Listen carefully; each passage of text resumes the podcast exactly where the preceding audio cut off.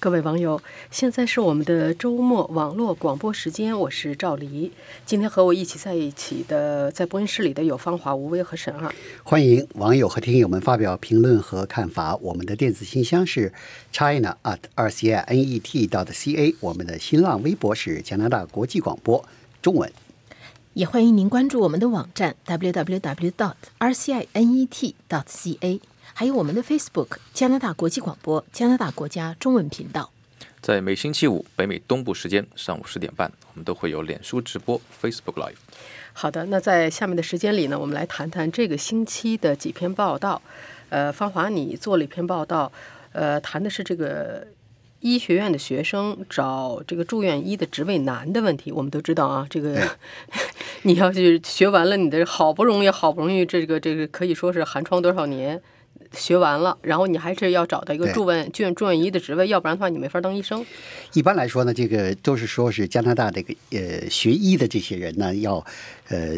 中国有一句话叫“十年苦读”，虽然差不多，虽然这个学医的人加拿大学医的人不到十年，但是七年总得要的。四年四年你在课堂里学习，然后呢还有那个三年的时间呢你要在实习。所现在就是缺的就是这个实习的这个职位。加拿大全国就是今年就是二零一八年的，一般三月份呢就是医学院毕业生应届毕业生跟那个所谓住院医的职位是进行匹配的这个过程。所以三月份是医学院学生最焦虑、最担心的时候，就怕自己所谓他这个呃 match 就是匹配啊，匹配不上。你匹配不上是意味着什么？一年你的时间就耽误了，别人都去在这住院医实习，都是按照自己的正常程序，呃，这个走离自己的这个最后成为医生的这个目标越来越近。你呢，自己在家里边待着，一年的时间就浪费了，而且下一年你要再准备匹配，一新的一届这个毕业生又出来了，所以这样让这些人呢是非常的焦虑，甚至有的人都有，甚至都出现个自杀的问题，就是因为匹配不上。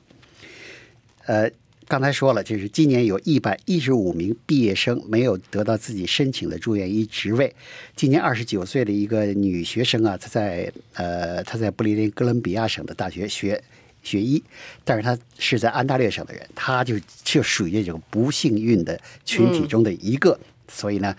三月份的时候，她当得知自己没有被匹配上了以后，她非常的郁闷，非常的焦虑。但是呢，好消息来了。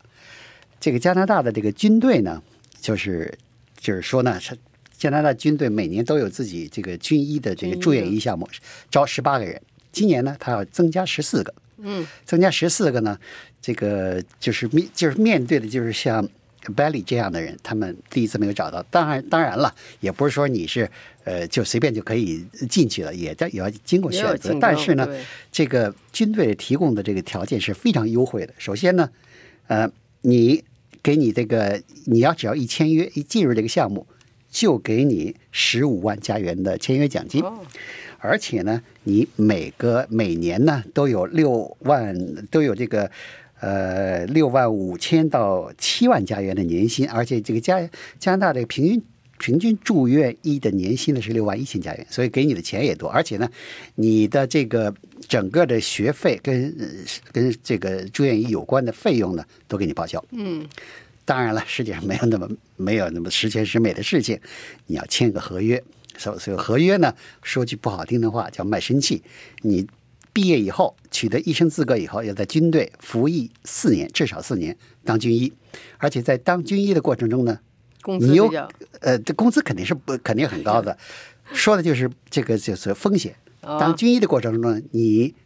正常情况下你会派往加拿大全国各地的陆海空军的基地，但是都会比较边远的，比如有的在冷湖空军基地，那都是。呃，很边远的，只有人人很少。你一到夜里，就基本上没有什么娱乐活动。去去过那地方，你去过？去过那地方，对。用鸟不拉屎也差不多了。有一个中国人在那，有一个中国人啊。那个呢，这还是算是和平环境。你还可能被派往参加加拿大的维持和平部队，被派往伊拉克跟阿富汗这样高风险的地区，在那种地区里边。那你不定什么时候就会遇到恐怖分子的这个对呃武装袭击了。是这样。但是呢，你至少你有了住院医的职位，而且在住院医的这个三年的过程中呢，你的这个是呃工资啊什么呃都是不错的。都不错，OK，嗯，呃，四年服役之后，你可以选择离开军队，而且呢，以后你再到什么地方去做医生呢？呃，那军队就就不管你了。嗯，这个刚才我们提到这个女生这个 Belly 呢，是对他来说这是一个双倍的好消息。为啥呢？他说他原来就想穿军装，原来就想加入军队，对军队感哎，所以呢是能够做军医，这个加入这个呃不但有了住院医的职位，又能穿上军装，而且呢。这我估计对他来说呢，他既然想加入军队，他肯定也知道风险，所以对他来说呢，到一些这个国际的呃其他的国家呢参加维持和平部队呢，对他来说也是他愿意承受的风险。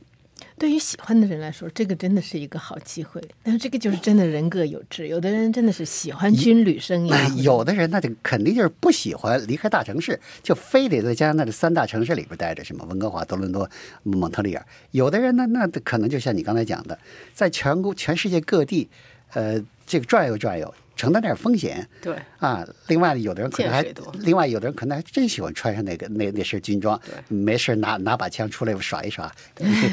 军医大概没有这个没有这个机会。哎，对，军医军医都都是配枪的。都啊，啊，你看你看，你看，在那个那个，当然就是电影电视里边的那帮军医，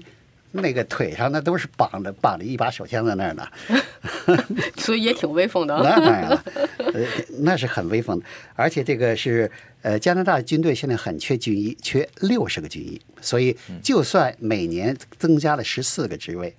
增加到从原来十八个增加到三十二个，还是不够。那么你还至少需要两年的时间才能弥补这些空缺，而且呢，以后还会有人退休，所以呢，这个加拿大军队还是面临这个呃缺少军医的问题，还是比较严重的。呃，但是这个呃，就是医学界人士说呢，加拿大军队来这个帮助解决住院医职位短缺的问题呢，一方面是尽了他们对社会的义务，嗯，一方面也是一个所谓的双赢的局面。呃，既解决了军队缺军医的问题，也为这个这些呃所所谓的有可能会被浪费的人才呢，提供了一个住院医的职位。非常理想的一个职位。实际上，好多年轻人，尤其加拿大年轻人，他们对去这些有战乱的地方其实是不在乎的，有的人反而愿意去。我就碰到过，他们想去什么叙利亚啊或者地方看一看，伊拉克，他们要长见识啊，所以要当军医，其实对他们来说可能也挺合适你。知道什么样的人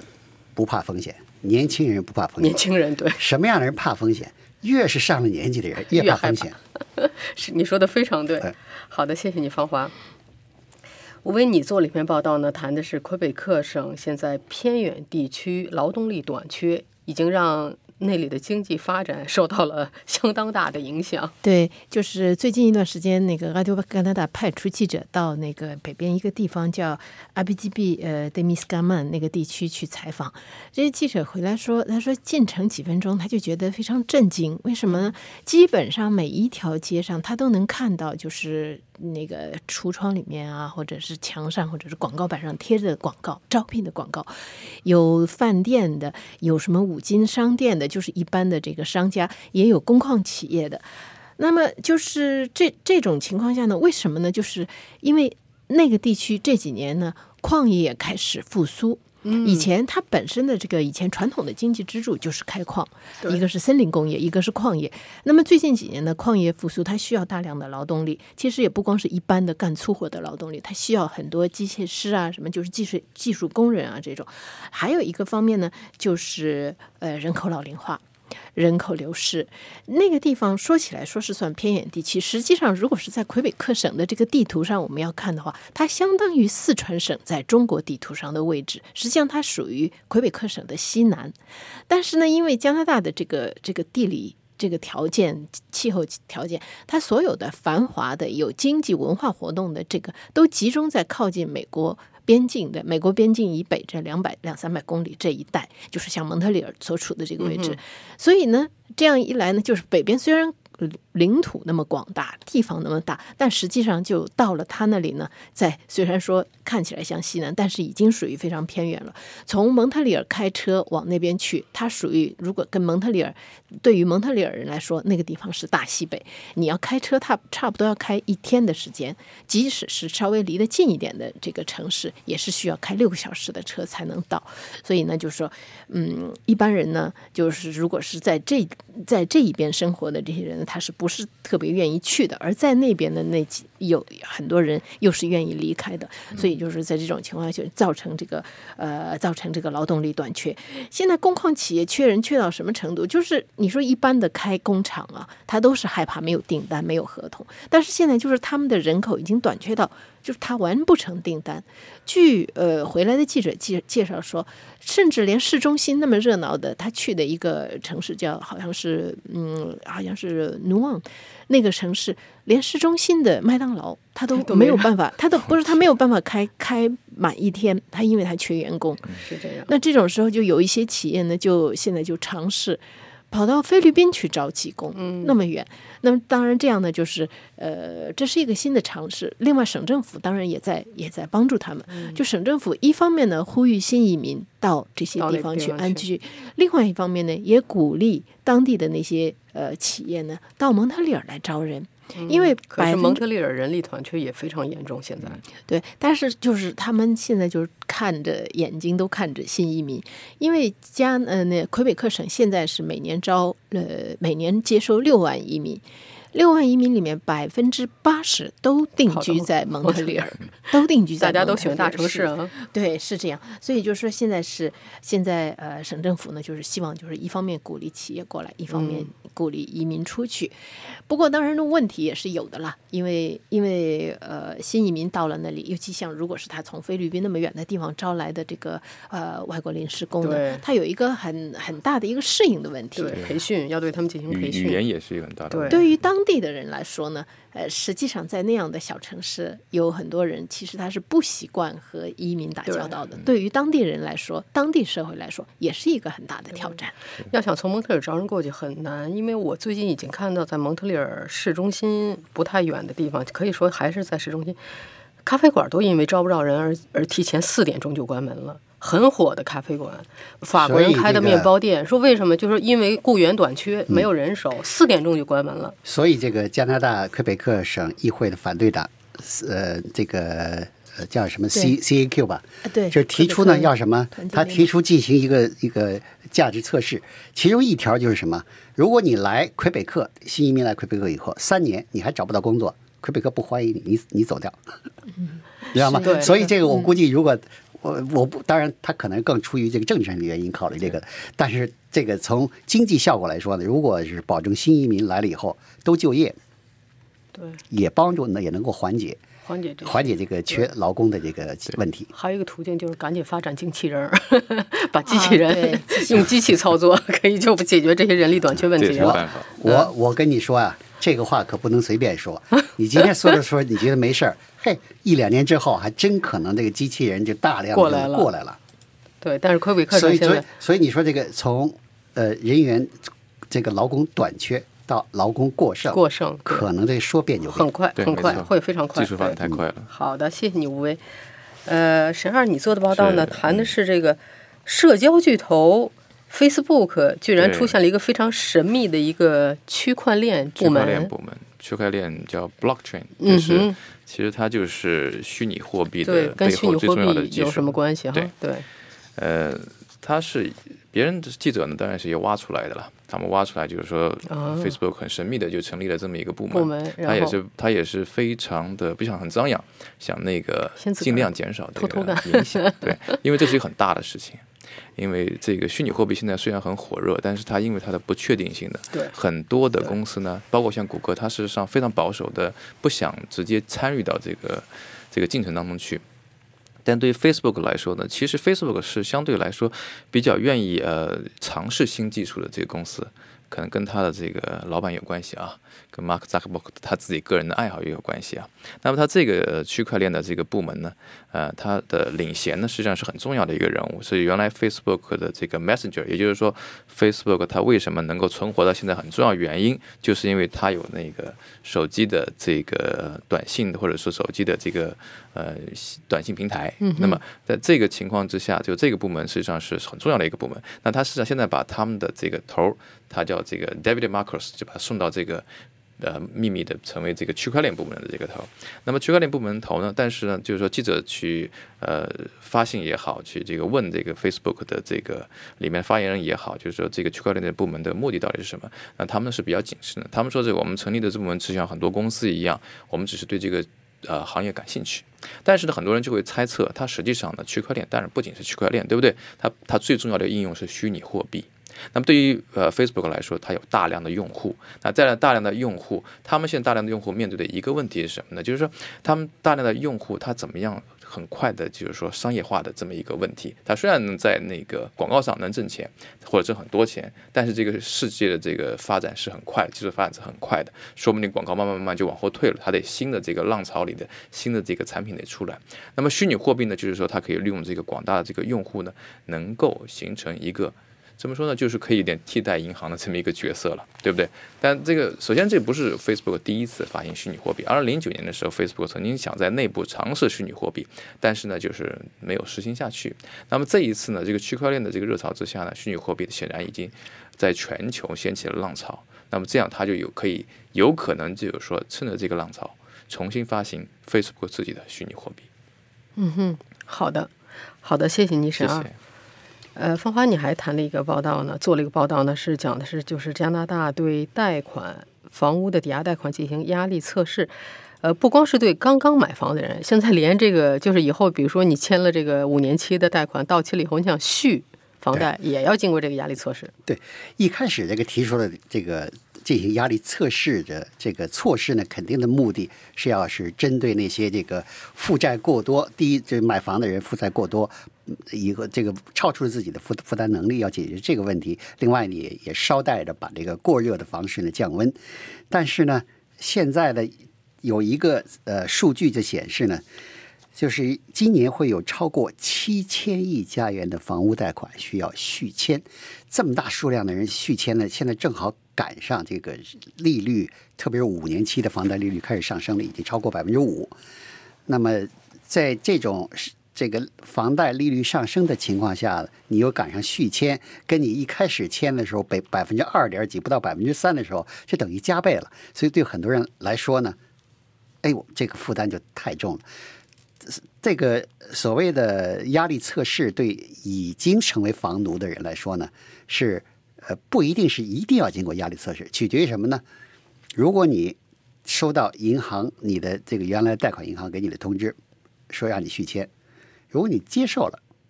你不换银行不需要经过嗯，压力测试，但是呢，你要这个想换银行这个银行给你的这个 给你的利率通知啊，都是把你的利率涨得很多。你要是想换的好一点的利率，你就得换银行。你要是换银行呢，对不起，你得经过压力测试。哎，这个多伦多地区有有在在多伦多的这个北部郊区马罕地区买了房子的这个夏兰呢，就是这些这个郁闷的房奴中的一个，他就是被迫要经过这个要经过压力测试，因为什么呢？他的原来那个房贷公司给他发了一个信，今年三月份给他发了信，说呢，你这个房贷有五年期房贷需要续签了，那么这个现在要涨很高的这个什么，他每个月啊多付几百块钱加元的这个呃供款房屋供款，他说哦老天这太多了，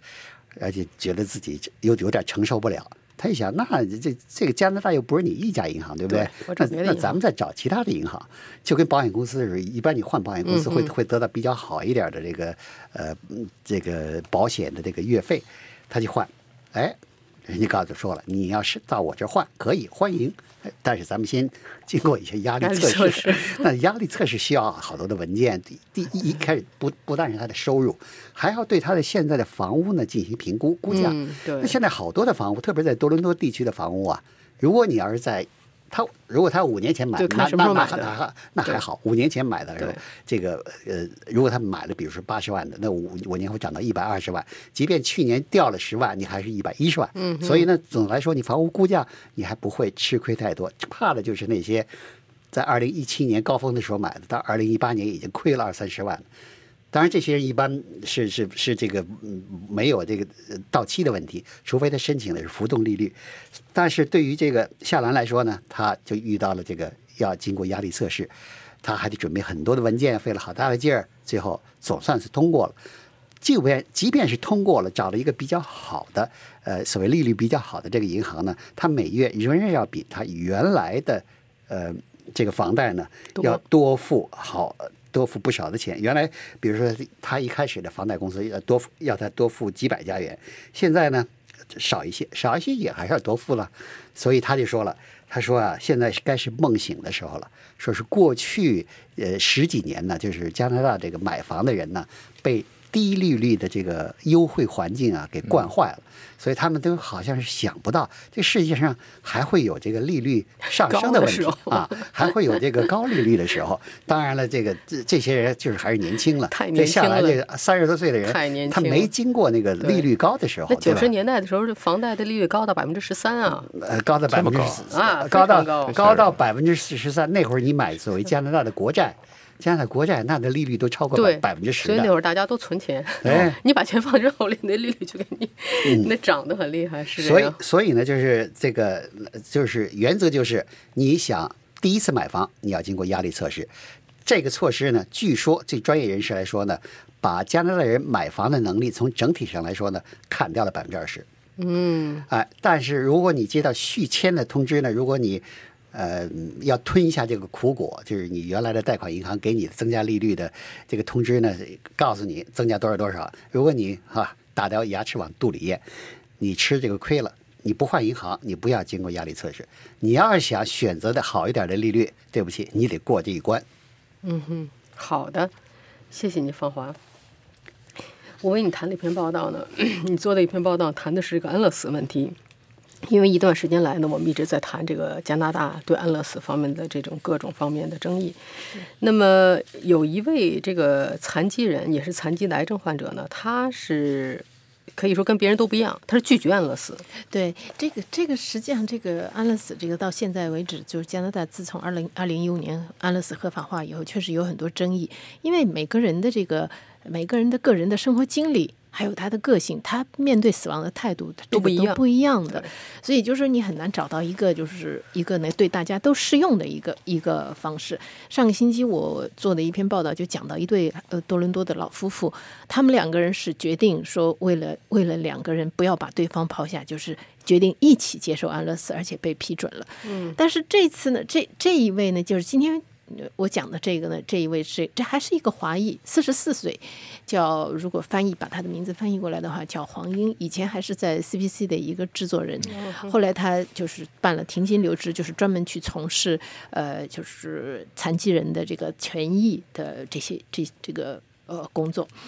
他的他就不光是说是癌症患者，就像你刚才说，他出生就是残疾人，他有一种病叫做脊髓型肌肉萎缩症，所以就是一般的孩子在学走路的时候，他就坐上轮椅了，就是这其实就就一直都是这样，就是呃。靠轮椅代步，然后在去年的时候呢，又查出结肠癌，而且他的这个哎，而且他的那个结肠癌，就是说，因为有一些复杂的，有什么细菌性脓肿什么他，不能动手术，然后呢，做化疗又不起作用，就等于是说，现在他已经到了呃，像类似于临终关怀那样，就是只能是作为缓解性的，只能接受缓解性的治疗。但是即使是在这种情况下，去年到过去一年来，他进出医院那么多次，二十八次化疗。就是很痛苦，好痛苦但是即使是那样，他也不愿意放弃。这是因为就是跟上个星期讲到的那对老夫妇不一样的，就是说她的丈她有一个丈夫，而且她还有一个女儿，还没有满十岁。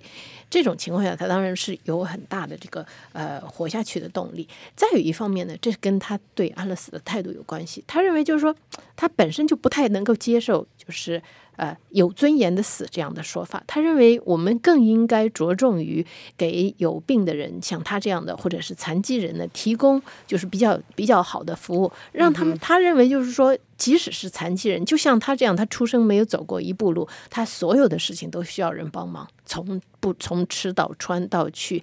去洗去卫生间什么的。即使是这样，他也可以把这个人生活得很精彩。但是就有一点，你要给他提供相当的相应的服务。当然，他没有提到的就是没有提到痛，就是病痛。因为其实很多人很多人要选择安乐死，是因为想要太疼了，就是就是是要摆脱痛苦。但是他没有提到这一点。